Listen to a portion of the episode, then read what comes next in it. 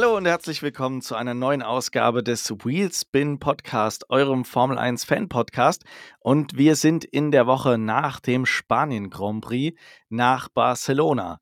Und wie immer ist äh, bei mir an der Seite Alexander Theile. Hallo Alexander. Hola Sascha. äh, hola. Alex, kurzes Fazit. Wie fandest du den Spanien Grand Prix insgesamt? Jetzt mal ohne ins Detail zu gehen, bitte.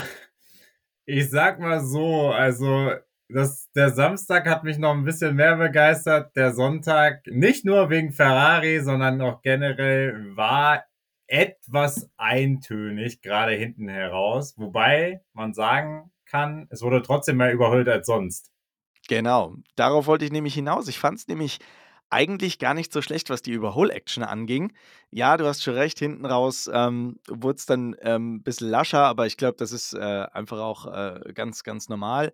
Aber, äh, also so die, die ersten, ähm, ich sag mal, die, die ersten zwei Drittel des Rennens waren doch schon ordentlich. Da kann man ja eigentlich nichts sagen. Da wurde ordentlich überholt, da war ein bisschen Action geboten, da ist man sich ein bisschen in die Kisten reingefahren war eigentlich für einen Spanien-Grand Prix doch ganz gut.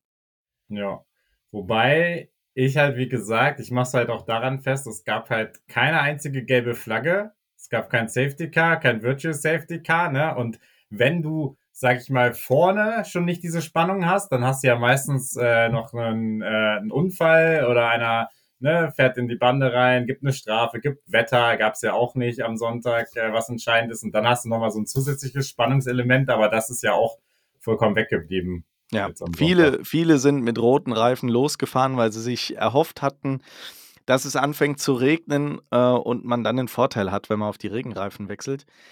Aber der Regen ist ausgeblieben. Ganz zum Schluss gab es mal ein paar Tröpfchen, aber ich glaube, wirklich geregnet hat es äh, nur rund um die Strecke, aber nicht auf der Strecke, sodass wir da keinerlei Spannung zu erwarten hatten. Aber sonst gab es ein paar Überholmanöver, es gab ein paar Gewinner, es gab aber auch ein paar Verlierer.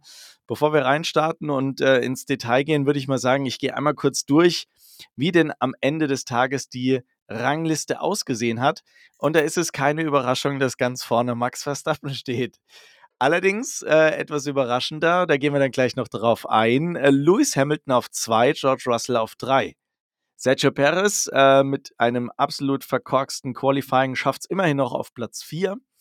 Carlos Sainz auf Platz 5, Stroll diesmal vor Alonso auf 6, Alonso dann auf 7, Ocon auf 8, Joe auf 9, Gasly auf 10, macht dann die Top 10 komplett und dann äh, ohne Punkte geblieben Charles Leclerc, Yuki Tsunoda, Oscar Piastri auf 13, Nick de Vries 14. Unser lieber Nico Hülkenberg nach einem sensationellen Qualifying leider am Ende nur auf Platz 15. Alexander Albon auf 16. Norris, ähm, ja, leider äh, anfangs ein bisschen selbstverschuldet äh, in Probleme bekommen, äh, gekommen, dann nur auf Platz 17. Magnussen auf 18, Bottas enttäuschend auf 19 und Sargent macht das Feld komplett auf Platz 20. Ja, Alex, wo soll man anfangen? bei den ja. Gewinnern oder bei den Verlierern? also die Frage ist halt, ne, was wir bei den Gewinnern beziehungsweise äh, bei den Dominatoren oder bei dem Dominator, ne, ich weiß gar nicht, was man da noch groß zu sagen soll. Also, ne, ich glaube, das war wieder auch ein lupenreines Wochenende, wieder ein Grand Slam oder wie, wie auch immer man das nennen will. Er war in jeder Session vorne, er hat alles geholt, was man holen kann. Ne? Äh, fastest Lap der Verstappen Qualifying, zack. Also, und sowas von dominant, ne? Also, da hat man einfach gemerkt, auch, er ist ja auch der Freund davon, von diesen, sage ich mal, traditionelleren Rennstärken und nicht den Stadtkursen, dass es ihm liegt, dass es ihm Spaß macht. Äh, äh, symptomatisch dafür, als es den einen Boxen Funk gab und er so gefragt hat, ah, war das Helmuts äh, Telefon im Hintergrund? Ne? Also. genau. ja, da, da, hat man schon gemerkt, dass äh, er in dem Moment nicht ganz gefordert war. das, das ist richtig, ja. Aber es gab noch jemand anderen, der so, so locker drauf war, da kommen wir gleich äh, noch dazu. Aber du hast schon recht, also es ist schon sehr, sehr beeindruckend, wie Max Verstappen da vorne das ganze Feld angeführt hat. Er war ja selbst auf äh, Hamilton ähm, zeitweise mit über 30 Sekunden im Vorsprung konnte sich am Ende ja eigentlich noch einen Stop leisten, den er gar nicht gebraucht hätte ähm, auf, die, auf die soften Reifen.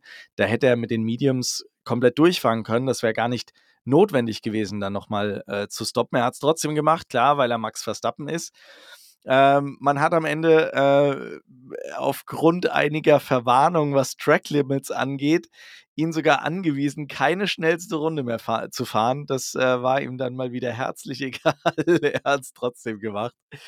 Und er hat sich dann auch noch diesen Sonderpunkt, diesen Extrapunkt geholt. Also muss man wirklich sagen, ähm, blitzsauber, am Ende alles abgeräumt, was es abzuräumen gab. Und wirklich sowas von ohne Probleme und unangefochten auf Platz 1. Die, die haarigste Situation war noch die beim Start. Er mit Medium losgefahren, Carlos Sainz mit äh, soften Reifen. Und äh, Sainz hätte es fast geschafft, ihn äh, in der ersten Kurve zu überholen, aber äh, typisch Max Verstappen hat er da die, die Tür ziemlich äh, heftig zugemacht und den Sainz dann nach außen hin abgequetscht und damit war das Thema eigentlich auch schon erledigt. Ne? Ja, aber und wie er dann einfach wegfährt, ne? Mit Medium-Reifen, die alle, alle auf Soft und er fährt einfach sofort weg, sofort aus dem DRS-Fenster raus, keine paar Runden später, vier, fünf Sekunden Abstand, ne? Also das zeigt alles. Also, wie gesagt, in dieser Saison, Verstappen kann sich nur selber schlagen und selbst das, ne, äh, wird wahrscheinlich auch nicht passieren. Es wird eher die Frage sein, wird er äh, wird er wieder ähm, Saisonrekorde an Siegen einstellen oder nicht? Ne? Also ich glaube, am Ende wird es wieder um die Frage gehen und äh, es gibt ja sogar die Frage, ob Red Bull alle Rennen der Saisons gewinnt. Ne? Das ist ja jetzt auch, also es ist zwar immer noch ein bisschen früh zu diskutieren, aber ne, wenn sich ja. selbst trotz äh, Budget Einschnitte, ne, Windkanal, Ein Einschränkungen etc., wenn da so ein krasser Vorsprung ist, den werden die anderen auch nicht einholen. Ja, es deutet sich so ein Stück weit an, dass das äh, doch ein zu großer Abstand ist, äh, der wohl schwierig aufzuholen sein wird, weil selbst jetzt hier in Barcelona mit Upgrades an den Autos ist man Red Bull ehrlich gesagt keinen einzigen Schritt näher gekommen. Also das ist äh, für uns als Fans, oder für mich als Red Bull-Fan ist das natürlich super. Ähm, für mich als, ich sag mal, Formel 1-Fan in Gänze ist das natürlich jetzt eher äh, schlecht, weil ich hätte natürlich schon auch gerne etwas mehr Action auch unter den Teams. Aber dafür gibt es ja alles hinter Red Bull und Sergio Perez. Ich wollte gerade sagen, ja, genau. Also, es ist so ein bisschen, ne, wenn, wenn Red Bull zwei Sergio Perez hätte, wäre wahrscheinlich noch die WM spannend, ne? Kann man auch, kann man auch so sagen, weil der ist halt, ne, seit Miami, wo man ihn ja so wieder so ein bisschen, also, ne, vermeintliche Experten so ein bisschen ihn äh, hochgejubelt haben in einen Titelkampf mit Verstappen. Seitdem ist, äh, geht's ja krachend äh, ja, bergab, ne, muss man ganz klar sagen. Und er hat jetzt nur, gestern hat er ein bisschen Glück mit der Strategie und konnte sich dann einigermaßen ne, gut, gut durchtanken, dass er dann am Ende ja auf Platz 4 gelandet ist. Genau. Also, ne, noch ja, Schadensbegrenzung, aber ne? trotzdem, genau. also. Ja, also wie du sagst, Schadensbegrenzung zwischendrin dachte ich, er schafft es vielleicht tatsächlich noch aufs, aufs Podium, aber dafür waren die Mercedes tatsächlich zu stark, um äh, für Sergio Perez da ähm, leicht zu überholen zu sein.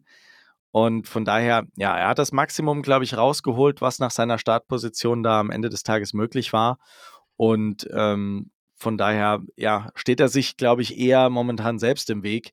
Und wenn er das ausgeräumt hätte, dann wäre er, glaube ich, auch etwas konkurrenzfähiger, was äh, den Angriff auf Verstappen angeht. Aber so, ja, ich glaube, ist jetzt mittlerweile schon klar, dass er keinerlei große Chance mehr auf einen WM-Titel hat. Aber oh. dann, wo wir schon ne, bei Gewinnern sind, äh, man muss ganz klar sagen, die Mercedes sind auch eindeutig die Gewinner des Wochenende. Holla die Waldfee, was äh, ist da denn passiert? Also, ich muss sagen, die sahen wirklich ähm, im, im Qualifying bei weitem nicht so stark aus, wie sie jetzt am Ende im Rennen waren. Und die Performance, die sie im Rennen gebracht haben, die fand ich schon richtig, richtig solide. Also da bin ich mal gespannt. Klar, natürlich äh, ist Spanien jetzt mit Sicherheit auch eine, eine traditionelle Strecke, die äh, in gewisser Weise auch besonders ist. Und in, auf der nächsten Strecke kann es schon wieder ganz anders sein. Brauche nur wärmer, kälter oder was auch immer zu sein. Und schon äh, dreht sich das Blatt wieder. Aber gestern hatte man oder am Sonntag hatte man durchaus den Eindruck, dass Mercedes dann einen weiten Schritt nach vorne gemacht hat und jetzt tatsächlich an der Spitze des Verfolgerfeldes hinter Red Bull liegen könnte. Ja, Also das äh, war schon ziemlich eindrucksvoll, wie du schon gesagt hast. Selbst im Training sah es, äh, wirklich nicht so danach aus, als ob sie da wirklich sich äh, zur zweiten Kraft mausern. Hat aber wieder gezeigt, okay, das Konzept äh, und äh, die Upgrades beziehungsweise das Setup, was sie dann gefunden haben, war halt fürs Rennen optimal. Ne? Also beide Fahrer haben sich ja äh, gut geschlagen und gerade George Russell hat sich ja auch ordentlich nach vorne gearbeitet, wo er ja auch, sage ich mal, im Qualifying ähnlich äh, Sergio Perez ja nicht super abgeliefert ist und ich ja, ich glaube auch am Ende ja nur von elf gestartet ist. Elf oder zwölf, ja, genau. Genau. Und äh, sich dann so durchzukämpfen und am Ende auf Platz drei zu landen, ne, ist schon Das ist äh, stark. stark. Und das spricht ja auch dafür, dass das Auto jetzt auch funktioniert, weil wir wissen, wir wissen es beide, vor ein paar Rennen, vor ein paar Wochenende konnten die Mercedes nicht so einfach durchs Feld fahren und äh, sind dann noch aufs Treppchen gefahren. Ja, absolut. Und was auch dafür spricht, dass der Mercedes ganz offensichtlich deutlich besser und auch einfacher zu fahren ist, ist die Tatsache, dass George Russell eigentlich das ganze Rennen über sehr entspannt im Auto war und Zeit hatte, äh, Scherze zu machen und man ihm die Fahrfreude in dem Moment auch wirklich angemerkt hat. Ne? Also es gab da ein paar Funksprüche äh, in Richtung äh, Boxenmauer, wo, wo er dann gesagt hat, hier von wegen, und wie, wie war das Überholmanöver? Und die Boxenmauer dann nur gemeint hat, ja, ja, war solide. Und er so, wie? Nur solide? Was ist da los? und er hat sich, glaube ich, sogar Toto Wolf gemeldet und hat gesagt, ja, war schon ein gutes Überholmanöver. Ich glaube, das war nicht die Wunschantwort, die Russell hören wollte, aber ähm, ja, es zeigt so ein Stück weit, dass der auf jeden Fall noch Kapazitäten hatte, um, um da Scherze zu machen. Es gab ja auch den Funkspruch von ihm, ähm, wo er gesagt hat, nee, nee, nee, also die, die Reifen und die Performance, die sind, die sind gut. Lasst uns mal eher nach vorne orientieren, anstatt nach hinten. Ne?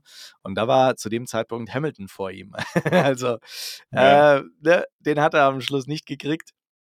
War dann doch einiges an Abstand dazwischen, aber äh, ja, stark, wie die unterwegs waren. Und gerade, wie du sagst, schon Russell von, von da hinten dann so weit nach vorne zu fahren, wirklich, wirklich gute Leistung.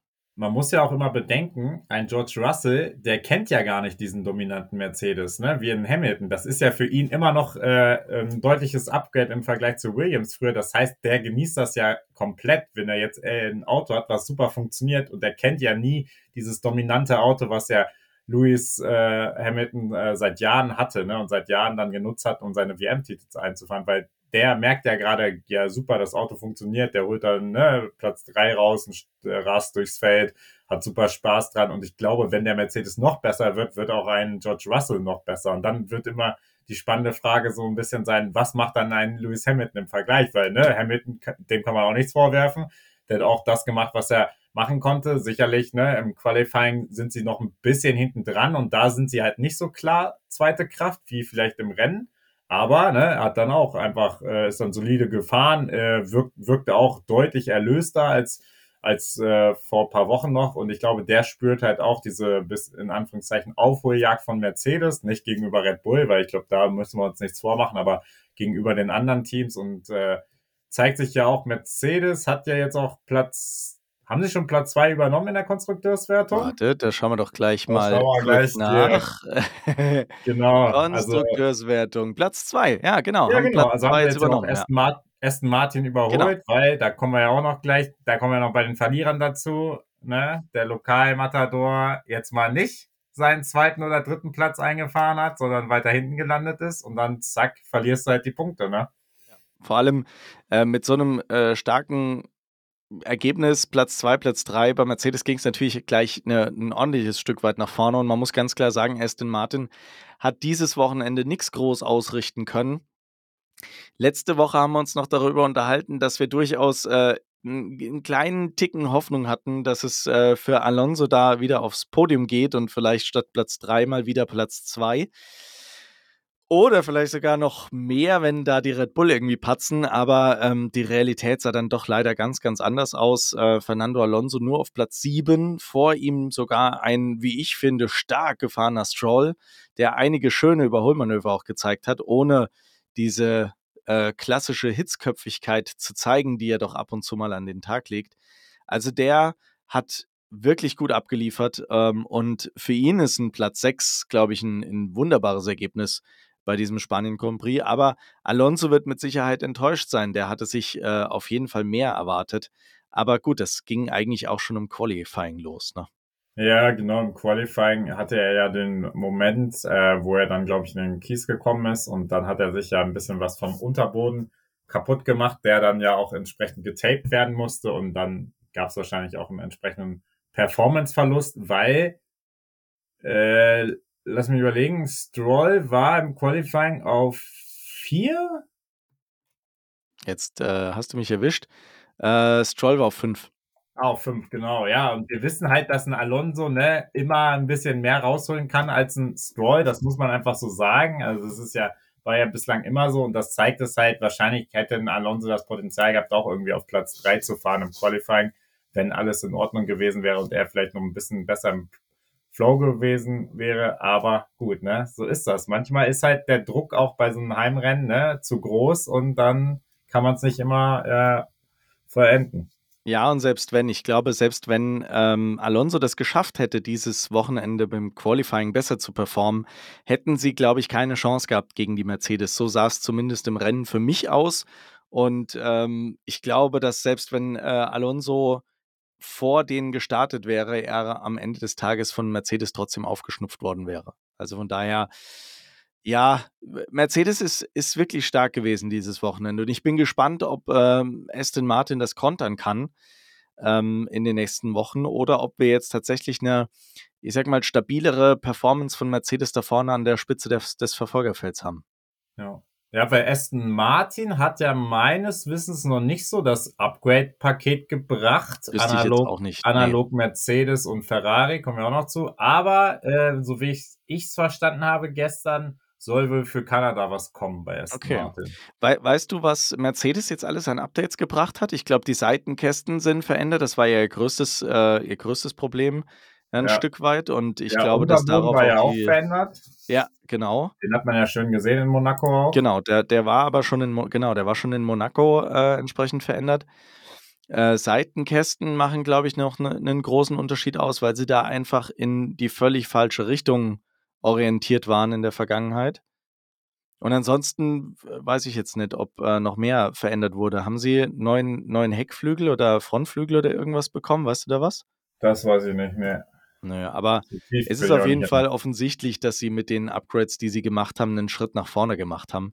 Und ähm, gut wäre es natürlich, wenn jetzt Aston Martin noch was nachlegen kann. Ne? Schauen wir mal, was dann in Kanada passiert und äh, ob man da, ob man da nachziehen kann. Aber damit sind wir ja im Prinzip schon ähm, bei einem der Verlierer, nämlich Aston Martin, die ähm, ja bei weitem nicht mehr so gut ausgesehen haben, als sie das die, die letzten Wochen waren und äh, dementsprechend eben nur auf äh, 6 und 7 gelandet sind.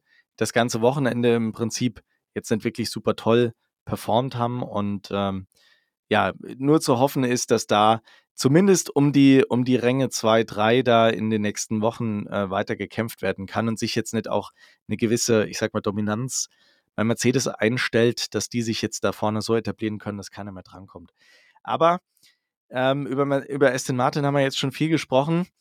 Lass uns doch mal auf die anderen Verlierer eingehen. Ähm, was, was dich äh, wahrscheinlich sehr zermürbt mittlerweile, nämlich Ferrari. Es äh, ging ja eigentlich schon im Qualifying los. Irgendwie hatte man den Eindruck, Charles Leclerc kommt da überhaupt nicht in Tritt. Also auch für mich eine total krasse und unverständliche Situation, warum Sainz so viel besser performt hat als, als Leclerc.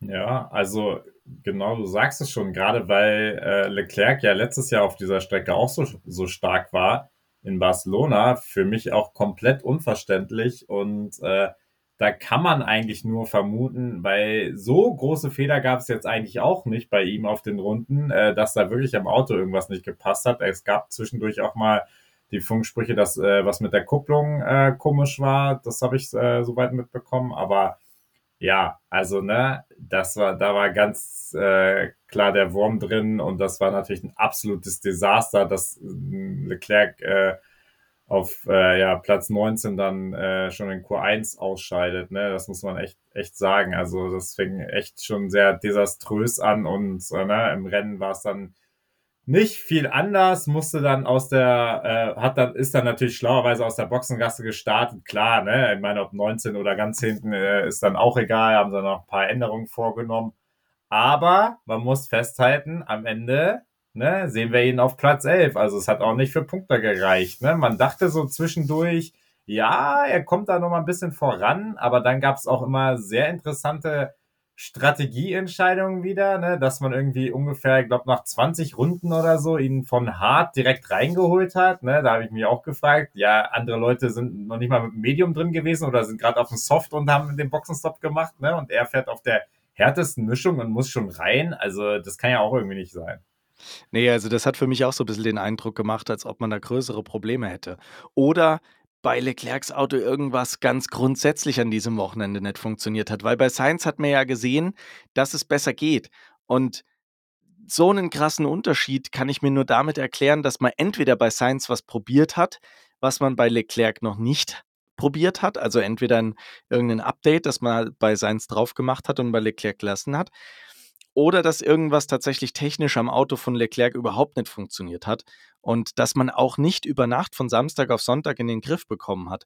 Weil die Chance dazu hätten sie ja gehabt, nachdem sie aus der Boxengasse gestartet sind, hätte man dort ja noch Veränderungen vornehmen können, die in die richtige Richtung gehen. Und das ist aus meiner Sicht überhaupt nicht passiert. Ja. Ja, und man muss halt ganz klar sagen, also selbst auch ein Science, ne, der ein gutes Qualifying gefahren ist, aber der hatte halt auch im Rennen überhaupt keine Chance gegenüber Mercedes. Also es war sofort abzusehen, dass er die Plätze verlieren wird und am Ende hat er ja noch ne, Platz 4 auch noch verloren gegenüber Perez. Also da muss man einfach sagen, Ferrari hat es nicht geschafft oder auch jetzt nicht annähernd geschafft, auch mit dem neuen Upgrade äh, an der Hinterradaufhängung. Äh, Seitenkästen haben sie ja auch was gemacht. Ähm, dieses Problem in den Griff zu kriegen, dass sie am, zwar am Samstag äh, gut funktionieren und da auch ne, durchaus für die erste Startreihe mal taugen neben Verstappen, aber am Sonntag halt gravierende Probleme haben nach wie vor. Also sie schaffen es ja nicht, äh, diesen äh, Rennspeed mit Mercedes oder teilweise ja auch in den letzten Rennen davor mit Aston Martin mitzugehen. Und das ist eigentlich echt ein sehr gravierendes Problem und das zieht sich ja jetzt schon einige Rennen durch. Und nochmal, ne, wir erinnern uns an 2022.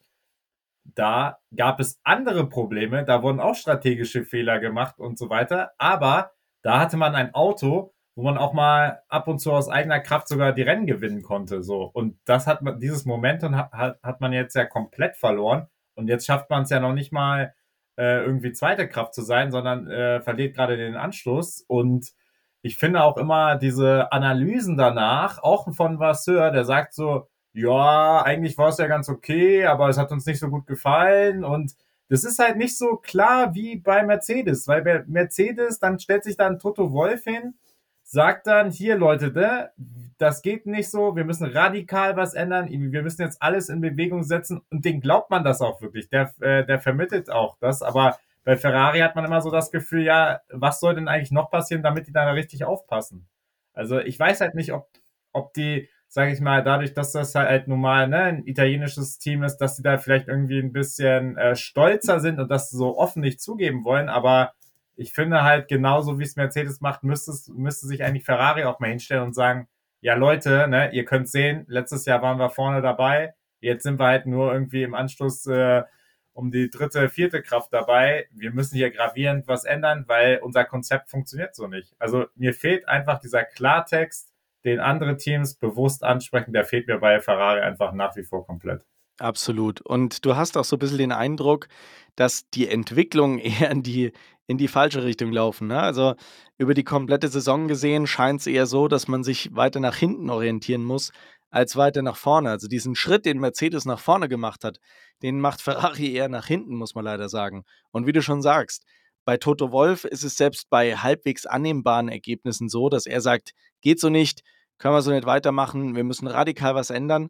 Und bei Ferrari ist es bei desaströsen Ergebnissen so, dass man sagt, ja, war jetzt schon ganz okay, aber ja, so ganz top fanden wir das jetzt nicht. Also da ist schon ah, irgendwie sehr verwunderlich. Gerade mit Vasseur sollte ja da eigentlich nochmal ein Umbruch stattfinden und er hat ja am Anfang auch viel aufgeräumt. Ne? Er hat ja einige Personalien auch ähm, im, im Vorfeld geklärt. um das Thema voranzubringen. Aber man hat den Eindruck, es hat nicht wirklich was gebracht. Gut, die strategischen äh, Fehlentscheidungen sind weniger geworden. Ich glaube, das kann man schon sagen. Also jetzt haben auch, äh, ich sage mal, zeitlich zumindest leicht versetzte Doppelstops funktioniert an diesem Wochenende. Aber ähm, trotzdem gab es ja auch mit Science eine Szene, wo, wo Science einfach nur gefragt hat, warum? Äh, mehr hat man leider dann nicht mehr gehört. Also da ist offensichtlich auch da hm, eine Entscheidung getroffen worden, mit denen der Fahrer jetzt in dem Moment nicht wirklich einverstanden war. Also man hat wirklich den Eindruck, da läuft es gerade überhaupt nicht und Vasseur kann das Ganze dann doch nicht so auflösen, wie man sich das erhofft hatte. Ja. ja, und wir hatten das Thema auch schon in Monaco, ne, mit äh, den Fahrern, die nicht zufrieden waren mit ihren Ingenieuren, mit den Entscheidungen. Und jetzt bei Sainz, du sagst es, äh, wurde er seiner Meinung nach wieder zu früh äh, in die Box geholt, ne? Und irgendwie frage ich mich dann, ja Leute, ne, also was macht ihr da eigentlich? Also entweder man hat halt, man schafft es halt, dass der Fahrer dem Ingenieur und dem Team dann ja auch vertrauen kann, dann weiß er ja auch, okay, die werden schon die richtigen Daten haben und werden schon wissen, warum sie ihn früher reinholen, so. Aber bei Ferrari hat man halt wirklich das Gefühl, dass äh, dieses ähm, Vertrauen ähm, ja so zerrüttelt ist und äh, dass sich dann die Frage, Fahrer halt auch hinterfragen und sich halt auch nicht mehr so hinter die, hinter äh, die Boxencrew, hinter die Ingenieure stellen. Ne? Und das äh, zeigt sich halt immer wieder. Und natürlich kriegt ja auch ein Fahrer kein Vertrauen, wenn dann bei Leclerc einfach das Auto auf einmal gar nicht mehr funktioniert. Ne?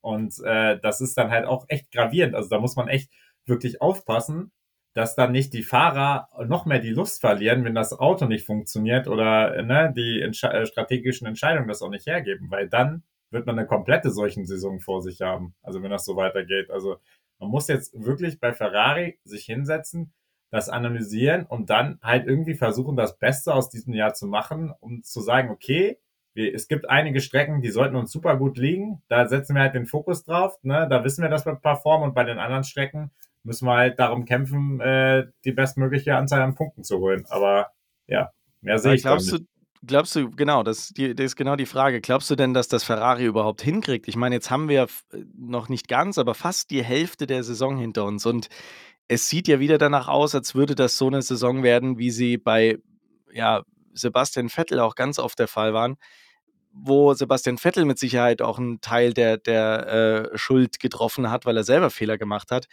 und äh, am Ende des Tages das Auto ja im Vergleich zu heute noch besser aussah, als das jetzt der Fall ist. Und trotzdem hat man es nicht hingekriegt. Und jetzt hat man hier so, eine, so ein Gurkenauto eigentlich, das sich völlig in die falsche Richtung entwickelt, hat noch eine halbe Saison Zeit, um irgendwas zu reißen.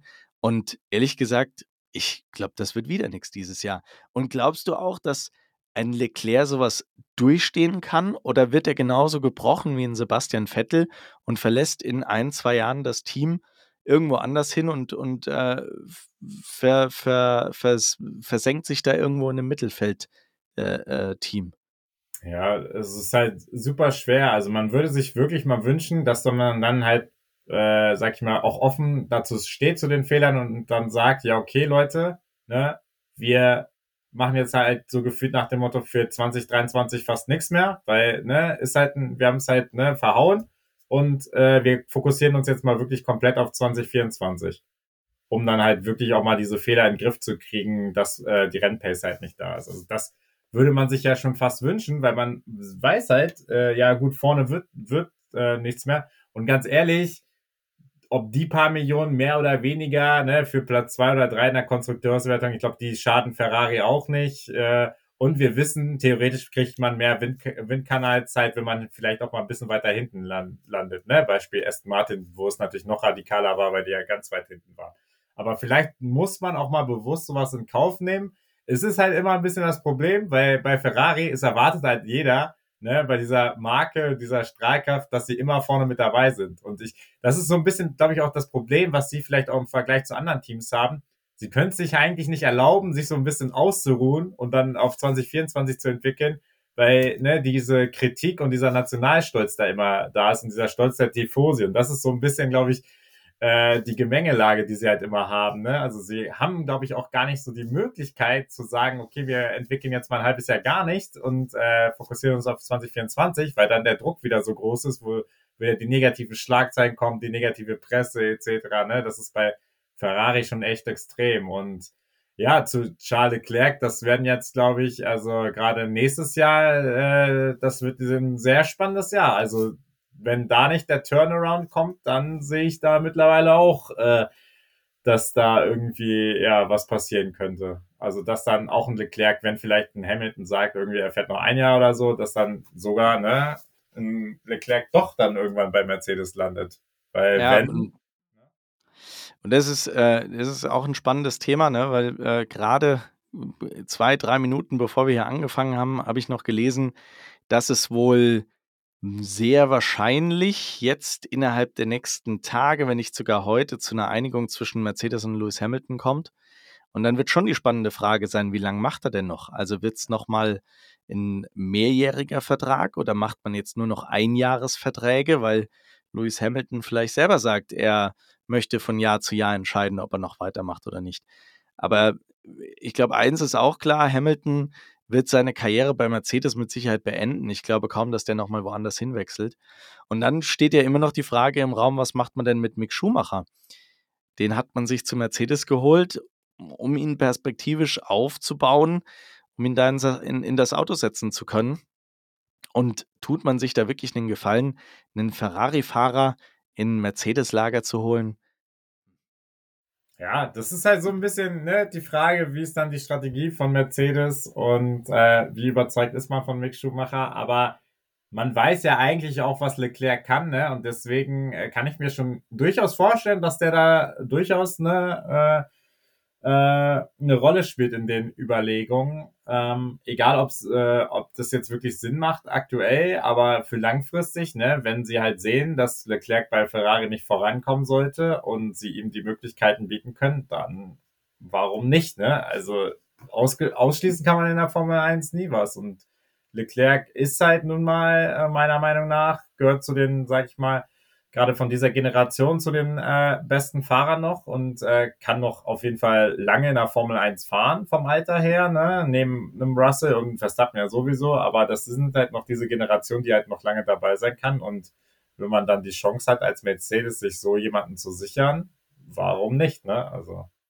Ja, und ich glaube, wir sind uns alle einig, dass Leclerc schon ein potenzieller Weltmeister ist. Also der wird mit Sicherheit auf einem Niveau von Max Verstappen oder Lewis Hamilton nicht fahren können, aber ich denke, ein, zwei Weltmeistertitel ist er schon in der Lage zu holen und dann ja, wäre es natürlich sträflich, wenn man so jemanden einfach irgendwo äh, zu einem Mittelfeldteam gehen lässt. Aber kommen wir mal von ja, Ferrari-Verlierer zu einem äh, Verliererteam, das Mercedes-Motoren im Heck hat, nämlich äh, McLaren. Die sahen ja eigentlich im Qualifying gar nicht so schlecht aus mit äh, Lando Norris, der sich ja ganz, ganz weit vorne qualifiziert hatte, aber dann äh, sein Rennen im Prinzip schon in der, in der ersten Runde kaputt gemacht hat, als er mit Lewis Hamilton kollidiert ist und sich dann die Nase kaputt gemacht hat. McLaren sah jetzt erstmal so aus, als ob die etwas mehr reißen könnten. Aber mit Piastri auf 13 und eben dem ja eher durch den Startunfall verschuldeten Rückschritt von Lando Norris am Ende dann äh, nur auf 17 angekommen, ähm, wird das, glaube ich, nicht so ganz der, der Performance gerecht, die man eigentlich von, ihr, von ihnen erwartet hätte. Die sahen deutlich besser aus. Glaubst du, dass die auch einen Schritt nach vorne gemacht haben? Oder war, sind das auch so ja, Einrunden Performer und im, im Rennen äh, haut es dann aber nicht hin?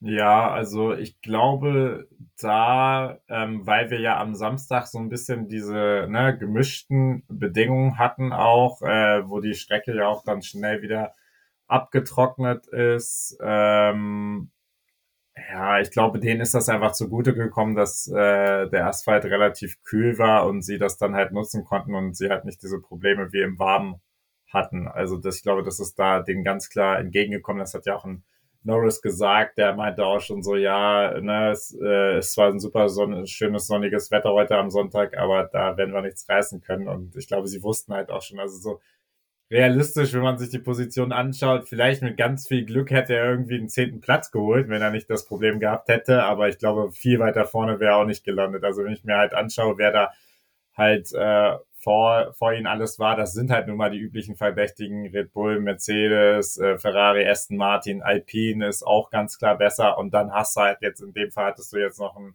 Gang Yuzhou, der da noch besser war, aber sonst da, genau da, ne, so rund um Platz 10 hätte sich wahrscheinlich ein Landon Norris noch einsortieren können, aber mehr geht da nicht und ich sehe da auch nicht, wirklich nicht äh, viel kommen. Also da, McLaren hat halt so ein bisschen vielleicht schon fast ein ähnliches Problem wie Ferrari, halt nur noch auf einem anderen Niveau. Also die sind halt ne, nur noch deutlich weiter unten angesiedelt und ja, fahren so ein bisschen so, ja, im Mittelfeld, einfach im Mittelfeld, aber muss halt vorne immer was passieren, müssen halt welche ausfallen, damit es in die Punkte geht. Aber aus eigener Kraft ist das aktuell nicht drin.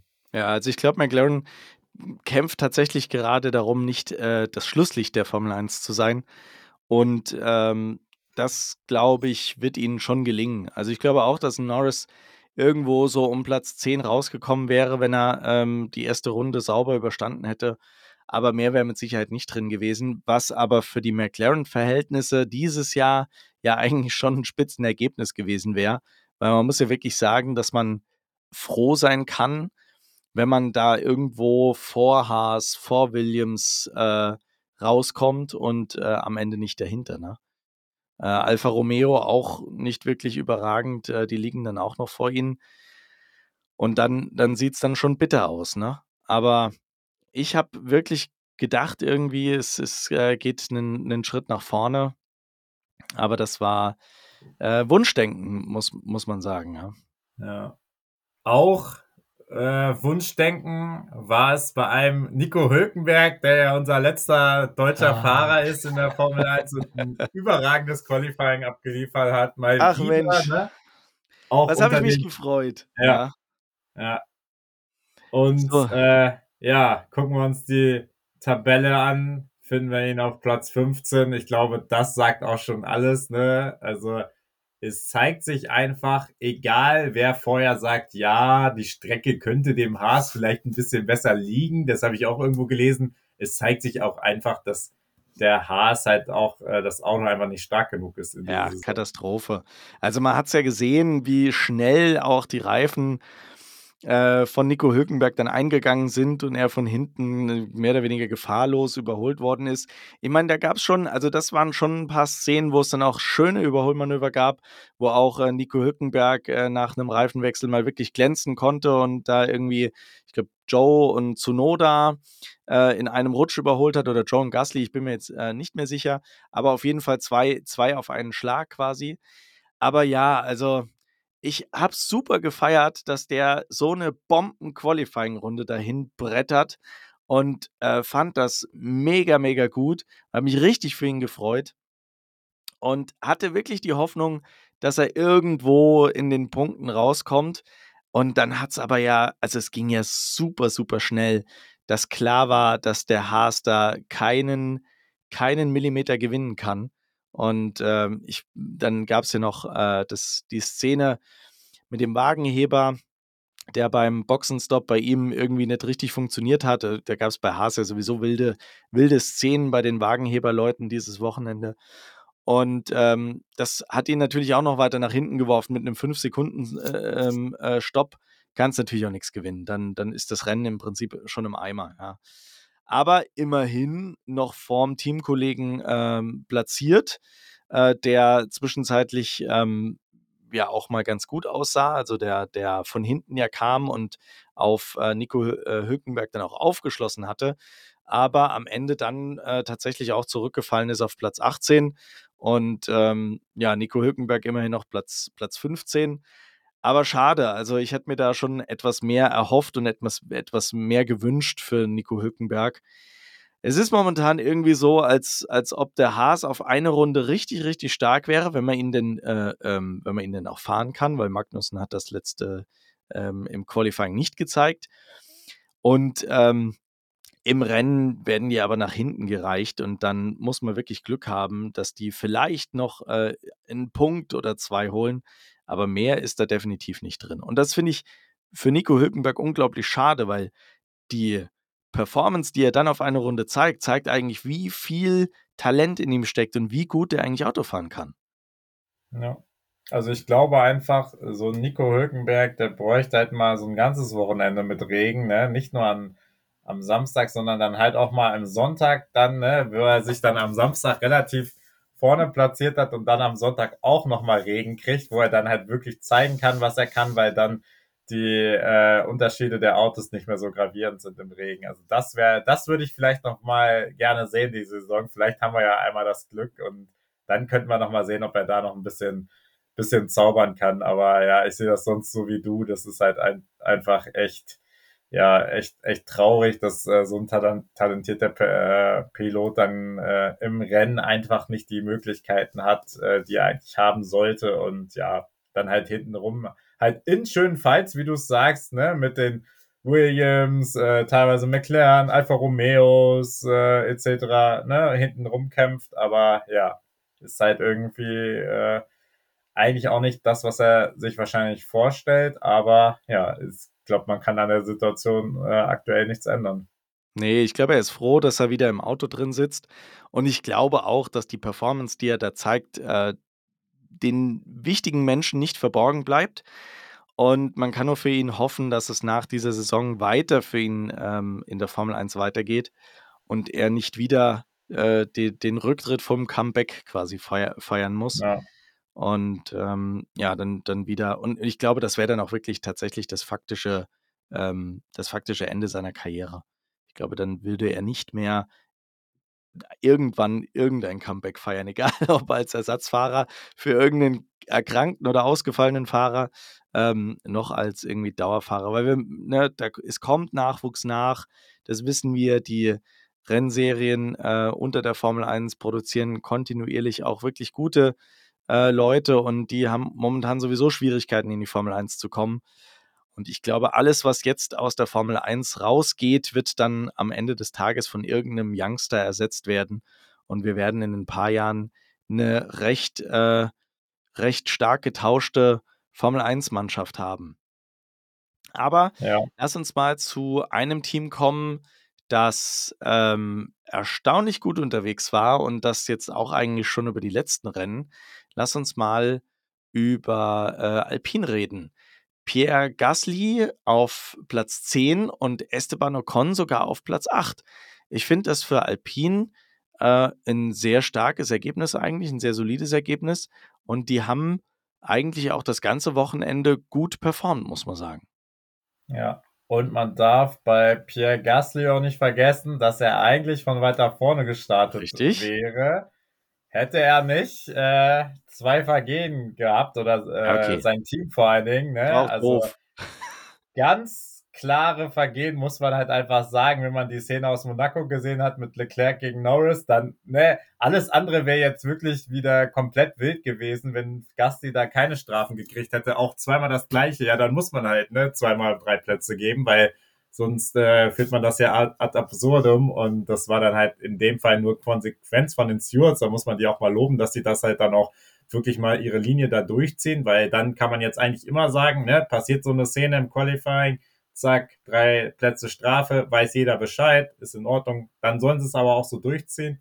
Aber ja, hat natürlich eigentlich so ein bisschen den super Auftritt von Gasti ein bisschen kaputt gemacht, weil meistens ist es ja nicht der Fehler vom Fahrer, sondern ne, das Team informiert ihn irgendwie zu spät und er will dann gerade auf seine schnelle Runde gehen und kann nicht mehr vernünftig ausweichen und ja, aber ne, man muss ganz klar sagen, nachdem es ja da diese Ansage von Laurent Rossi gab, ist zumindest, zumindest mal so, dass Alpine sich auf jeden Fall von den Teams, die dahinter sind, deutlich abgrenzen kann und deutlich zeigt hier, ne, wir sind jetzt auf jeden Fall zumindest mal fünfte Kraft und ab und zu, mit ganz viel Glück, in dem Fall sogar teilweise mit einem Ferrari, ne, können sie ja mitfighten und äh, auch mitfahren. Und sind jetzt, es war auch jetzt nicht so, dass ein Leclerc da einfach äh, vorbeigekommen wäre, sondern der hat dann auch ganz klar hinter Gasly gehangen und ist da nicht vorbeigekommen. Also es zeigt halt, das Auto hat halt auch äh, gerade auf den Geraden dann halt auch einen gewissen Speed, selbst ohne DRS und ist dann nicht so einfach zu überholen. Also da muss man sagen, also ich würde sie jetzt nicht so als absoluten Gewinner bezeichnen, weil das hätte ich, glaube ich, gemacht, wenn sie so ein bisschen weiter vorne gelandet wären, aber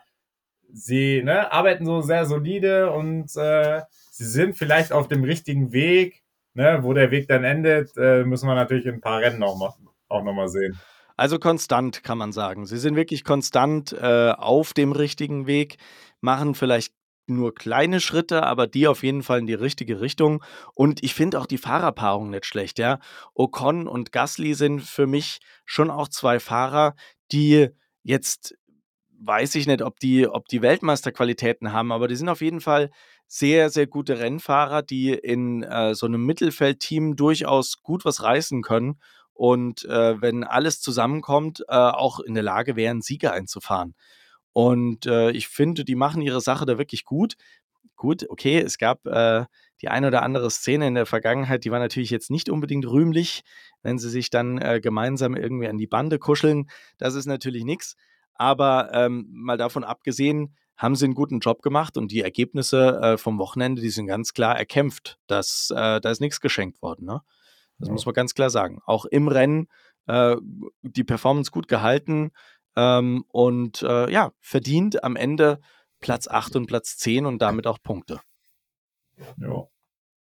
Ganz klar. Ja, dann haben wir noch äh, drei Teams. Also ich glaube, ne, Williams, was will man sagen? Es ist, man kann sie eigentlich gar nicht so richtig als Verlierer bezeichnen, weil dieses Auto ne, gibt auch nicht her. Und ich meine, Logan Sargent muss wirklich aufpassen, ne, dass er nicht so weitermacht, weil dann ne, werden natürlich äh, die Gerüchte weiter brodeln, gerade ne, wenn ein Mick Schumacher ja im Mercedes Kosmos fährt und man weiß, dass Mercedes ja auch einen guten Draht hat, gerade jetzt mit James Waltz äh, zu Williams, ne, dass da wirklich eine Option besteht, also dass oder zumindest mal eine Option besteht, dass da eine Veränderung stattfindet, weil man hat halt auch äh, ja auch teilweise in der, ich glaube, in der Formel 2 und in der Formel 3 ja auch Williams Junioren, also deswegen, ne, also man muss halt sagen, so nett der Logan Sargent rüberkommt. Er hat jetzt schon öfter mal so Schnitzer, ne? gerade im Qualifying und im Training auch. Also der muss da schon ein bisschen bangen oder sich noch deutlich steigern.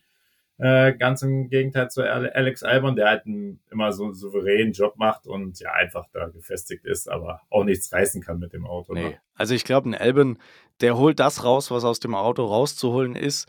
Ähm, ein Sergeant äh, wirklich performt da eigentlich gar nicht so gut, obwohl ich den äh, eigentlich vorher als sehr, sehr starken Fahrer eingeschätzt hätte. Aber er kann mit dem Williams einfach nicht umsetzen, was er, glaube ich, auch an Talent hat. Ob er jetzt wirklich so ein super Talent ist, weiß ich nicht. Aber es ist auf jeden Fall so, dass er ja, ähm, deutlich weniger performt, als ich das eigentlich von ihm erwartet habe. Aber man muss auch sagen, der Williams scheint ein schwierig zu fahrendes Auto zu sein. Wir haben Rennen gesehen, wo die Williams wirklich gut waren, wo sie irgendwo im Mittelfeld lagen, wir uns gewundert haben, wie die da hingekommen sind und äh, die Hoffnung hatten, dass es für die wieder bergauf geht. Und jetzt haben wir wieder so ein, so ein Rennen auf einer Traditionsstrecke, wo Williams wieder dort ist, wo sie leider in den letzten Jahren immer wieder waren, nämlich ganz, ganz hin. Ja, definitiv. Also ja, es ist halt nach wie vor, man denkt immer so, ah, wann kommt so mal dieser ne, entscheidende Schritt bei Williams mal wieder so, in die richtige Richtung und dann ne, lassen, wie du sagst, sie lassen es mal ab und zu aufblitzen an, äh, auf bestimmten Strecken, aber sie schaffen es nie, so wirklich diesen entscheidenden Schritt mal zu gehen und vielleicht mal so ein bisschen mehr Richtung Mittelfeld zu kommen, weil ne, sie sind halt ganz klar irgendwie immer noch Schlusslicht, muss man leider sagen. Ja, und ich finde von der Fahrerpaarung sehr, sehr ähnlich ist da auch Alpha Tauri unterwegs. Mhm. Die haben allerdings ein Ticken besseres Auto, auch wenn man damit beim, äh, bei Red Bull ja überhaupt nicht zufrieden ist. Aber es ist trotzdem so, dass die zumindest noch etwas mehr ausrichten können. Yuki Tsunoda hat es dieses Wochenende auf Platz 12 geschafft und Nick de Vries hat jetzt auch am Wochenende keine gröberen Schnitzer gehabt und nix, keine, keine Vollaussetzer. Äh, am Ende auf Platz 14 gekommen. Ja, ich glaube, dass da tatsächlich ähm, für die war das, glaube ich, ein blitzsauberes Wochenende. Da war einfach nicht mehr drin. Und ähm, die, die Fahrerpaarung ist, glaube ich, auch schwierig. Also ich glaube, mittlerweile können wir sagen, Nick de Vries ist nicht dieses super Talent, von dem wir gedacht haben, dass das ist, von dem wir auch letztes Jahr gedacht haben, dass bei seinem Einsatz ähm, äh, das so rausblitzen würde. Und ich glaube, da ist so ein bisschen Ernüchterung durchaus da dass äh, man da vielleicht so ein Stück weit aufs falsche Pferd gesetzt hat und der ganze Stress rund um Nick de Vries am Ende ja. der letzten Saison irgendwie total überflüssig war. Ja, mach, also ne, machen wir uns nichts vor. Also sorry, ne, ähm, ähm, Liam Lawson ne, oder ein anderer Red Bull-Fahrer, der hat es jetzt auch nicht schlechter gemacht. Also das kann ich mir nicht vorstellen. Also von daher, ne, ich glaube bei Red Bull, ob das so die richtige, äh, oder bei Alpha Tauri, ob das so die richtige Entscheidung war, das mag ich mal mehr als zu hinterfragen, weil ne, wirklich man torpediert so sein eigenes Junior-Programm und holt jemanden, ne, der irgendwie vorher Mercedes-Kosmos etc. war, aber der halt ne, nur die, auch nur dieses eine Rennen damals hatte und vielleicht auch ein bisschen der Streckencharakteristik, äh, die ihm da zugute kam mit den Williams in Monza. Und ja, muss man schon sagen, also es ist jetzt echt ja, schon eine, schon eine der Enttäuschungen der Saison. Und bei Tsunoda darf man nicht vergessen, der lag ja eigentlich in den Punkten. Der ja, hatte die 5-Sekunden-Strafe. äh, dementsprechend ist er dann äh, ja am Ende auf 12 gelandet. Vorher hätte er ja gepunktet. Also Tsunoda, muss ich sagen, gefällt mir da im Vergleich schon besser und der Absolut. holt schon, äh, sag ich mal, mehr aus dem Auto raus. Also also ich finde, er hat sich auch entwickelt, er hat sich auch gemacht. Ne? Ähm, kleiner Hitzkopf, das wissen wir ja, aber ähm, die Performance, die er jetzt zeigt, ist wirklich nicht schlecht. Und um mal auf die Strafe zu kommen, jetzt ähm, hast du vorhin gesagt, äh, die, die Stewards dieses Wochenende in puncto Bestrafung sehr konsequent und auch nachvollziehbar. An der Stelle von Yuki Tsunoda, muss ich sagen, habe ich es nicht verstanden. Also ich fand die Strafe für Yuki Tsunoda eigentlich zu hart. Aus meiner Sicht hat er äh, nicht den Fehler gemacht, sondern Joe hat den Fehler gemacht. Ich meine, es war, war Joe, den er äh, in dem Überholmanöver, der irgendwie rausgedrückt hatte, ne? Mhm. Also von daher weiß ich nicht. Also an der Stelle habe ich die, die Bestrafung nicht ganz nachvollziehen können. Ähm, und fand das dann auch einen Ticken zu hart, muss ich sagen. Ja, das muss man sagen, das stimmt. Ich war mir auch gerade nicht sicher, aber das war, stimmt, das war ja das Ding, wo er ihn rausgedrängt hat und Joe dann äh, durch den Notausgang fahren musste, sozusagen. Ja, ja also ich habe mir die Szene auch heute nochmal angeschaut und ja. ganz ehrlich, äh, Zunoda war vorne, äh, Joe hat es drauf ankommen lassen und hat dann auch relativ früh den Notausgang genommen, wo aus meiner Sicht vielleicht noch etwas hätte dagegenhalten können, es hätte trotzdem noch gereicht. Und äh, klar, dann musst du diesen Notausgang so verlassen, wie, wie er vorgeschrieben ist, und zwar um die Pylonen darum, die da stehen. Und dann hast du natürlich klar einen, einen gewissen Nachteil, wobei man beim Start, da ist ja Russell genau an der gleichen Stelle irgendwie von der Strecke abgekommen und äh, für den hatte das keinerlei Nachteile. Also von daher, ähm, ja, fand ich das schon wirklich sehr, sehr hart und es hat ihn eben aus den Punkten rausgeworfen. Das fand ich sehr schade für ihn. Ja. Wo wir natürlich gerade, ne, wo du ansprichst, Joe, der hat natürlich, äh, ne, gerade auch im Vergleich zu seinem Teamkollegen, äh, natürlich, ein, äh, also den könnte man durchaus schon als Gewinner auch noch ne, Definitiv. dazu zählen.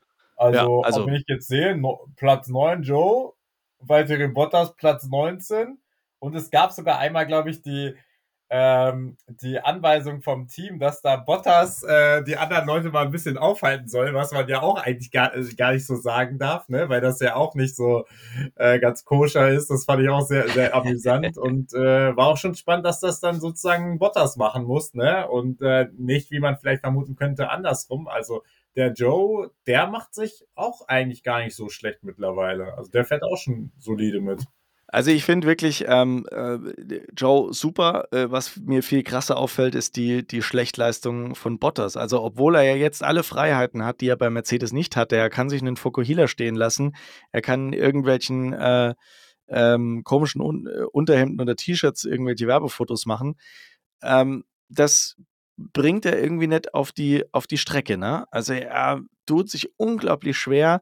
Die Ergebnisse kommen einfach nicht. Und auch gerade dieses Ergebnis dieses Wochenende ist unterirdisch. Also für jemanden, der neben Lewis Hamilton bei Mercedes gefahren ist und dort jetzt auch nicht super überragend war, aber immer noch äh, sehr, sehr stark gefahren ist, für den ist so eine Leistung einfach völlig ungenügend.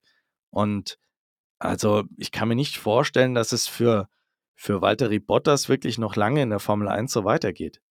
Ja, ja und also ich meine selbst, ne, also man hätte ja auch mal, äh, sag ich mal, vor der Saison oder ein bisschen früher hätte man ja auch denken können, okay, Audi nutzt den vielleicht als ne, erfahrenen Piloten dann auch zum Aufbau, aber wenn er natürlich solche bescheidenen Leistungen zeigt, dann wird auch, auch Audi sagen, ja, nee, was soll man mit so einem, der ja jetzt gefühlt so fast Formel 1 Rentner ist, ne, und der ja hier noch nicht mal mehr zeigt, dass er irgendwie mit einem sage ich mal, relativ neuen äh, Piloten mithalten kann, sondern nur noch hinten rumdümpelt. Also das bringt ja Audi auch nichts. Da wird Audi, dann wird Audi eher so einen Nico Hülkenberg zum Beispiel nehmen und sagen, hier, ne, wir haben ja einen deutschen Fahrer, der ist in einigen Teams schon gefahren, den stellen wir uns gut als Entwicklungsfahrer vor. Das finde ich übrigens eine spannende These. Mal schauen, wie lange Nico Hülkenberg noch dabei ist. Das wäre für mich wäre schön. wirklich dann mal ein logischer Schritt, wo man sagen könnte, man bindet halt Nico Hülkenberg irgendwie dann, keine Ahnung, sagen wir mal, er verlängert noch irgendwie ein Jahr bei Haas und dann, dann kommt er zur Alpha oder halt schon 2024. Ne? Das wäre natürlich auch mal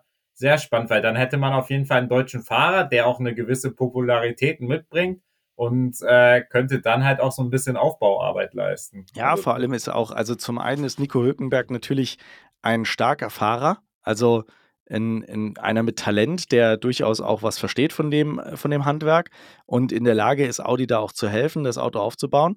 Auf der anderen Seite ist aber auch einfach eine coole Socke, die man auch marketingtechnisch, glaube ich, ganz gut nutzen kann, um äh, in Deutschland für die Formel 1 nochmal Werbung zu machen und auch international. Also von daher spannend. Äh, ich wäre da voll dabei. Ähm, also wenn die Audi-Verantwortlichen jetzt zuhören, ähm, unseren ja. Segen habt ihr, könnt ihr machen. Aber es gibt dann natürlich ja auch noch jemand anderen, der mit Audi immer wieder in Verbindung gebracht wird und das ist Carlos Sainz. Und wenn man sich mal anschaut, Sainz äh, Senior ja auch sehr, sehr eng mit Audi verbandelt. Ähm, macht durchaus äh, Sinn, dass man da in die Richtung vielleicht auch drüber nachdenkt, ja. Aber ähm, werden, wir, werden wir erfahren irgendwann. Ähm, an der Stelle finde ich aber auch noch ganz spannend, was äh, ich glaube letzte Woche verkündet wurde, dass Alfa Romeo äh, dann jetzt zu Haas wechseln wird. Das finde ich ja auch eine spannende Kombination ein äh, italienischer Titelsponsor aus, der, aus dem Ferrari-Umfeld, äh, der zu Haas, einem amerikanischen Unternehmen äh, oder einem amerikanischen Team als Titelsponsor wechselt. Da habe ich noch nicht ganz verstanden, wie das zusammenpasst, aber ich lasse mich da gerne überraschen. Ähm, hast du mitbekommen, ab wann das? Ist das erst ab 2026? Nee, ist es schon ab 2024, oder?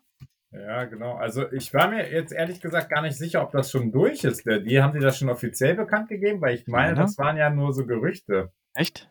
Ja. Bin ich der also, Zeit wieder voraus und ich verkünde ja, ich glaube, Dinge als noch nicht äh, offiziell bekannt gegeben. Okay, ich dachte, es wäre schon offiziell. Ich meine, nee, da hätte, nee, hätte nee. man schon irgendwas. Es gibt eine Hammer, äh, es steht hier überall, Hammerwechsel bahnt sich an, Alfa Romeo Gerüchte und dann wäre es ab 2024, wie du sagst, aber es ist noch nichts offiziell bestätigt. Ah ja, okay. Aber ich meine, wenn die Gerüchte schon so spezifisch und so konkret sind, ne, wissen wir in der Formel 1, dass das äh, sehr wahrscheinlich äh, schon so gut wie unter Dach und Fach ist. Und es macht ja auch, also rein für die Marke Alfa ja. Romeo macht das ja durchaus Sinn, in der Formel 1 bleiben zu wollen. Und äh, dann, wer, wer bleibt denn dann noch? Ja, also äh, da macht auch für Haas die Kombination jetzt aus, aus finanzieller Sicht durchaus Sinn. Was dann was dann aber die nächste spannende Frage ist, wie heißt dann das aktuelle Alfa Romeo-Team? Also werden sie dann irgendwie sauber in Klammern Audi oder keine Ahnung, weil sie werden ja noch nicht direkt Audi-Werksteam heißen können eigentlich. Wobei ja die Anteile jetzt auch von Jahr zu Jahr immer mehr aufgestockt werden. Aber das wäre auch mal interessant, weil eigentlich, ne. Spricht äh, was dagegen, dass man jetzt schon als Namenssponsor auftritt? Also, keine Ahnung, ich kenne die Regelungen nicht und, und was es da, was es dafür braucht. Aber äh, rein theoretisch wäre das doch 24, 25 möglich, dass man sich irgendwie Audi sauber nennt oder sowas. Ja, klar. Also das wäre wär auch eine coole, ne, ein cooler Zug und dann hätte man natürlich schon die entsprechende Aufmerksamkeit. Ne? Also dann könnte man natürlich eigentlich auch schon, wie wir gesagt haben, vielleicht doch mal überlegen, ob man schon Nico Hülkenberg reinsetzt, gerade nochmal ne, für die Anfangsjahre, um das noch ein bisschen populärer zu machen, um sich halt auch noch gewisse Sponsoren zu holen. Also ja, warum nicht? Ne? Lassen wir uns überraschen, ja. ähm, was da noch so kommt. Alex, äh, ich glaube, wir sind schon äh, ziemlich am Ende. Äh, nächstes Wochenende oder kommendes Wochenende keine Formel 1. Jetzt haben wir mit ähm, eigentlich Italien, äh, mit Monaco und mit Spanien, ich sag mal eher ähm, europäische Rennen gehabt. Es kommt noch Österreich, es kommt noch England, es kommt noch Ungarn, es kommt Belgien, es kommt Holland, es kommt nochmal Italien. Das heißt, äh, wir sind voll in diesem Europa-Grand äh, Prix-Turnus. Da macht es nur Sinn, dass wir in zwei Wochen in Kanada fahren. also ja, was soll man sagen? Die Formel 1 steht unter Beobachtung von gewissen Klimaexperten und dann äh, wagt man sich immer mit solchen äh, Kalendern aus der Deckung. Aber das ist halt irgendwie seit Jahren so. Ne? Frage mich nicht, warum. Hat wahrscheinlich wieder irgendwelche Gründe, dass irgendwer wieder auf seinem Recht so ein bisschen beharrt und ungefähr immer genau da an dieser Stelle im Kalender sein will. Es macht einfach keinen Sinn. Ich glaube, da brauchen wir uns nicht zu unterhalten. Es ist eine coole Strecke, ne? das muss man auch sagen. Ich glaube, gerade die nächsten Strecken, äh, Kanada kommen wir ja äh, nächste Woche zu, aber Kanada, Spielberg, Silverstone, also da wird schon ordentlich die Luzi abgehen. Da freue ich mich auch persönlich drauf, gerade jetzt nach so Strecken. Also, ne, Monaco war zwar auch gute Action mit Regen. Barcelona war jetzt schon besser mit äh, der neuen Kurvenvariante und nicht mehr der Schikane. Es hat schon mehr Spaß gemacht. Du hast es gesagt, Überholmanöver waren da. Aber die nächsten Strecken, die sind für mich immer noch wirklich von, der, von den äh, reinen Rennstecken her deutlich besser. Und ich glaube, da können wir nochmal mehr Spektakel erwarten. Jawohl, ich freue mich auch drauf. Wir unterhalten uns nächste Woche über Kanada, machen eine kleine Vorschau auf Kanada, dann äh, sehr wahrscheinlich auch wieder mit einem Quiz, kannst dich schon mal vorbereiten. Und äh, ja, dann äh, bleibt mir nur noch zu sagen, vielen Dank fürs Zuhören diese Woche. Äh, danke dir, Alex. Und äh, wenn ihr noch mehr erfahren wollt oder uns folgen wollt, dann äh, klickt euch doch mal auf Instagram oder auf Facebook. Unter wheelspinf1 findet ihr unsere Social Media Auftritte. Und falls ihr mal an so einem rennfreien Wochenende mit uns diskutieren wollt, weil wir ja hier ein Fan-Podcast von Fans für Fans sind, dann schreibt uns doch eine E-Mail an info at wheelspin-podcast.de und dann erzählt uns doch mal, was ihr von der bisherigen Saison so haltet. In diesem Sinne wünsche ich euch eine schöne Woche, ein schönes rennfreies Wochenende und wir hören uns wieder nächste Woche. Danke dir, Alex. Danke Bis euch fürs Zuhören. Ciao. Macht's gut. Ciao.